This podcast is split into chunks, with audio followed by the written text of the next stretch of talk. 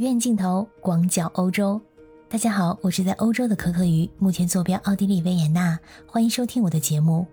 这二零二二年伊始，欧洲的疫情不但没有好转，反而愈演愈烈。最近连奥地利新上任的总理卡尔内哈默也确诊阳性了，他已经打了三针疫苗，但是依然被感染了，目前没有出现任何症状。进一步证实了奥密克戎毒株强大的感染力。奥地利在去年的十一月份就已经宣布，从今年的二月份开始强制接种新冠疫苗，成为第一个强制接种新冠疫苗的欧盟国家。到那时候，十四岁及以上的未接种者大约一百万人将被罚款，每三个月罚六百欧元，最高呢可被罚七千二百欧元，大约是五万两千人民币。而在意大利、捷克和希腊，将会对老年人进行强制接种。再看看欧洲其他国家的情况，都不容乐观。最近，这瑞典国王跟王后都确诊了新冠，而女王储维多利亚也是又感染上了。这是她从去年三月之后第二次确认感染新冠病毒。这旁边的国家每天十几万、几十万的新增病例，比如说法国，每天三四十万的往上翻。奥密克戎感染性极强，通常一个人得了一家子都跑不了。最近啊，这奥密克戎毒株肆虐。相比德尔塔毒株呢，它的毒性比较低。德尔塔让重症病房饱和，而奥密克戎病例呢，则是以常规治疗为主。这得了的话，基本就是在家隔离。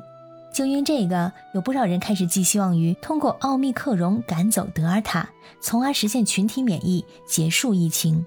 这想法倒是挺美好的。不过，从目前德尔塔在法国的传播数据来看，这个算盘啊，似乎并不是那么容易实现。就比如说，以一月三号法国的数据为例，在当日，法国德尔塔新增感染病例大约是四点二万，奥密克戎新增感染病例大约是十五点三万。而在去年的十二月十三日，法国新增德尔塔感染病例为四点七万，当时呢，法国还是以德尔塔为主流毒株，德尔塔约占新增病例的百分之八十九。但是，光从日增感染人数来看，目前德尔塔新增感染者只比十二月十三日略低一点点，少了五千人。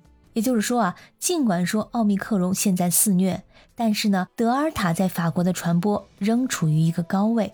由于奥密克戎传染的实在是太快了，数字太惊人了，这就使得人们在认知上产生一种偏差，以为说德尔塔传播现在变弱了。其实并没有，奥密克戎虽然已经占多数，而且占比会越来越高。但这并不意味着德尔塔会马上消失。两种变异毒株现在同时处于传染高位，这在之前是从来没有过的一种现象。目前很难推测德尔塔感染高峰结束的时间，人们的免疫水平还不足以打破德尔塔传播趋势。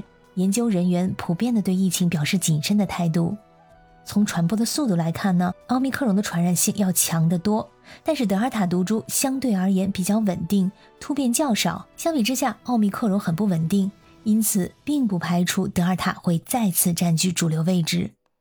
所以说，如果以为奥密克戎的毒性较弱而放弃抵抗，这样做的后果是不可想象的。在前两天，法国总理马克龙放出狠话，要让没打疫苗的人不好过。这话呢，在法国引起了轩然大波，数万人在法国多个城市进行游行示威，而且更加暴力。在巴黎的一些地区，警方不得不使用催泪瓦斯进行干预。由于每天新增数字太多，法国将增加数百个病毒检测点，每周呢将有近一千万人接受检测。但是监测点之前仍然大排长龙。而英国则在一月八号宣布，自从新冠爆发以来，英国累计死亡病例达到了十五万。最近欧洲很多国家都达到疫情以来的一个峰值数字，这也是跟最近的节日太多有关系。这十二月底一月初真的是欧洲人扎堆儿过节的一个时期。十二月二十四号开始圣诞节，一月一号的新年元旦，一月六号的三王节，这就很难避免亲戚朋友们欢聚一堂的情形出现。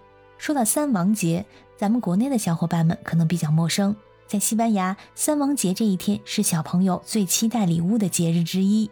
每年的一月五号晚上，西班牙的孩子们会把心愿写在卡片上，第二天早晨醒来就会收到丰盛的礼物。